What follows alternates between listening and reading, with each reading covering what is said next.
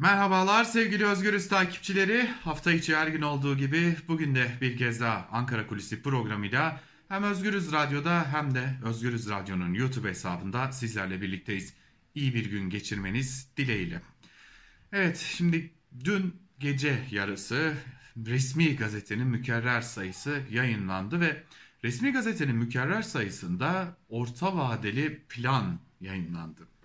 Ee, ve bu orta vadeli plan bize esasen ne söylüyor? Bugün biraz buna bakacağız. Çünkü şimdi malum biz 2021'deyiz. Artık 2021'in de hani sonuna doğru geliyoruz.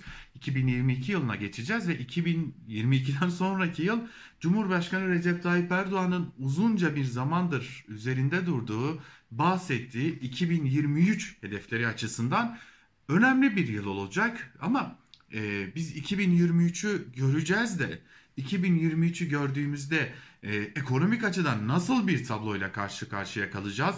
Ve buna ek olarak e, 2023'te AKP'nin 2015 yılında belirlediği hedeflerden hangilerine ulaşılacak hangilerine ulaşılmayacak biraz bunlara bakmak gerekecek.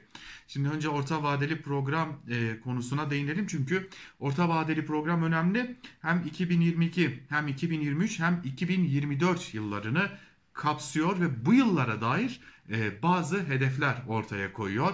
E, önce hemen hani kitabın ortasından söyleyecek olursak 2015 yılında Cumhuriyet'in 100. yılı için AKP iktidarı tarafından ortaya konan hedeflerin çok çok uzağında bir orta vadeli program ile karşı karşıyayız. Örneğin 25 e, bin dolar hedefi vardı kişi başı. Bu çok çok uzakta artık. Yani gerçekleşmesi mümkün dahi değil. Orta vadeli planda e, daha doğrusu orta vadeli e, programda bunu açık bir şekilde ortaya koyuyor. 2021 yılı için enflasyon tahmini %16.2 olarak görülüyor. Enflasyonun 2022'de %9.8, 2023'te %8, 2024'te de %7.6'ya düşmesi bekleniyor. Yine bu yıla ilişkin büyüme rakamı %9, 2022 %5, 2023 ve 2024 yılları için ise %5,5 büyümesi bekleniyor. Yine bu arada 25 bin dolardan çok çok uzak olduğumuzu söylemiştik. Ee, şimdi gelelim başka önemli konulara. Şimdi az önce büyüme rakamlarından, enflasyon tahminlerinden bahsettik. Ekonomistler de tek haneli enflasyon hedefinin ki özellikle belki bu yıl değil 2022'den sonraki yıllarda hani e, tek rakamlı enflasyon hedeflerinin hiç de öyle gerçekçi olmadığının altını defaatle çiziyorlar. Örneğin İstanbul Analytics'ten Güldem Atabay e, geçmiş program olan e, YEP'in e, tahminlerinin alay konusu olduğunu, şimdi YEP'i kimin açıkladığını bir e, hatırlayalım. E, Berat Albayrak e, istifa mı etti, istifa mı ettirildi, nerede sorularının dahi e, cevapsız kaldığı Berat Albayrak açıklamıştı. E, yani yeni ekonomik programından bahsediyoruz YEP derken e, açıklamıştı. Şimdilerde ortalıkta yok. Alay konusu da olmuştu gerçekten de. Hem Berat Albayrak'ın performansı hem de içerisindeki hedefler hele özellikle de sunumun PowerPoint'ten bozma olması ciddi bir alay konusu olmuştu. Güldem, Güldem Atabay da bunlara değiniyor ve, e, ve altını da çiziyor. 2022'deki e, ya da 2023 ve 24'teki tek rakamlı, tek haneli e, enflasyon hedefleri de öyle çok da gerçekçi görünmüyor. Bunun da altını bir kez daha çizmek gerekiyor. Ha bu arada başka bir noktaya daha dikkat çekmekte fayda var. Orta vadeli programda TÜFE yani bizim bildiğimiz adıyla enflasyon artışı bu yıl sonu için %16.2 olarak öngörülmüş durumda. Fakat Merkez Bankası'nın son enflasyon raporundaki yıl sonu enflasyon tahmini %14.1'di. Yani bir program var. Bu programın e, yürüt, ana yürütücülerinden biri olan Merkez Bankası var e, Merkez Bankası'nın ki piyasayı fonlama, fonlayan kuruluştan bahsediyoruz, kurumdan bahsediyoruz. E, program ile e, Merkez Bankası'nın e, hedefleri dahi birbirinden ayrı görünüyor. Bunun da belki de önemli bir husus olduğunu söylemekte fayda var. Peki bize başka neler söylüyor? E, şimdi şunu görüyoruz. 2023 hedefleri hiç de gerçekçi görünmüyor. Açık bir net bir şekilde görünüyor ki e, 2023 hedefleri yani AKP'nin 2023 hedefine dair seçim olacak diyor AKP. Hoş e, kulisler 2022'nin sonbaharını işaret ediyor ama 2023 yılına yani Cumhuriyet'in 100. yılına dair iktidarın son yıl 20 yıldır neredeyse ülkeyi yöneten iktidarın koyduğu hiçbir hedefin e, gerçekçi olmadığını ekonomik bağlamda söylüyoruz. E, gerçekçi olmadığının altı çiziliyor ve yine orta vadeli programa göre gelecek 3 yılda işsizlik düşecek, istihdam artacak diye de bir çıkış var ama e, Profesör Doktor Marmara Üniversitesi'nden Profesör Doktor Hurşit Güneş diyor ki orta vadeli programın Covid-19 pandemisinin etkisini yitireceği varsayımıyla oluşturulduğuna dikkat çekmek gerekiyor. Yani Covid-19 pandemisi tamamen ortadan kalkacak. Oluşturduğu etkiler, domino etkisi dahil olmak üzere bunlar tamamen ortadan kalkacaklar.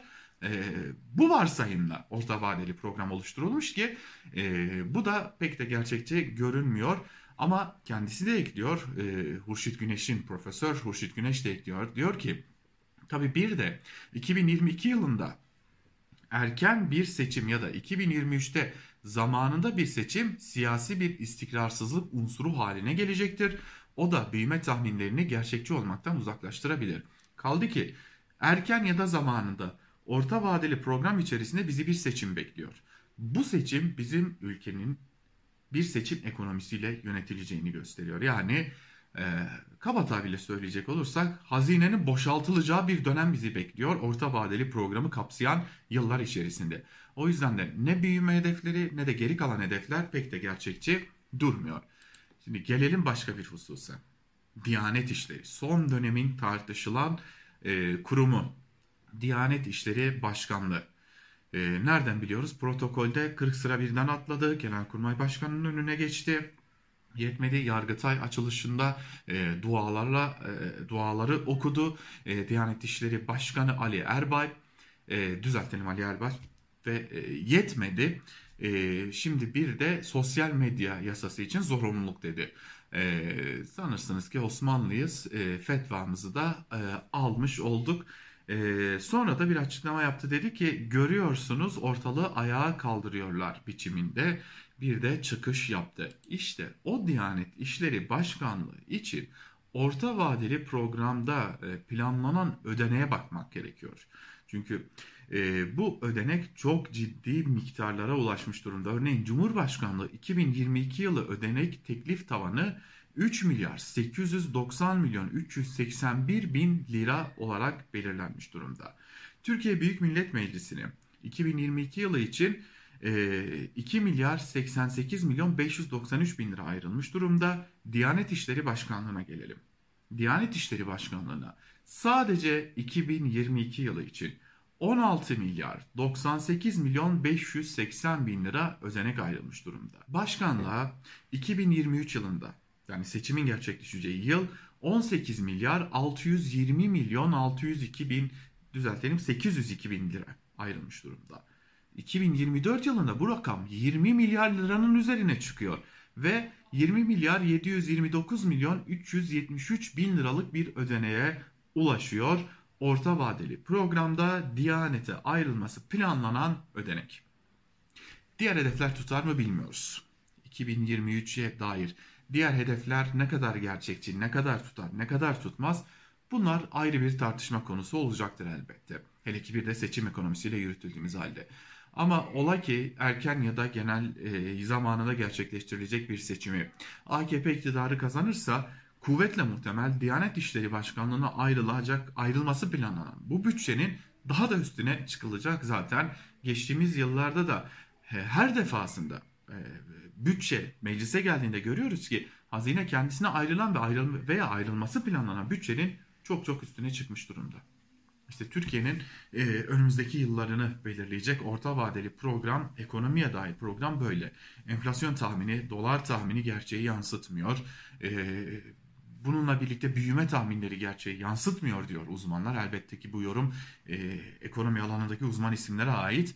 E, tüm bunlar bir yana bir de bunun karşısında elimizde bambaşka bir durum var. Diyanete ayrılan milyarca, milyarlarca liralık bütçe var. Evet, Türkiye'nin ekonomisine dair, en azından gelecek yıllara dair ekonomisine dair röntgen böyle.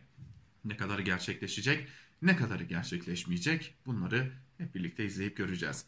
Ankara Kulisi'nden bugünlük de bu kadar. Bizden ayrılmayın. Hoşçakalın.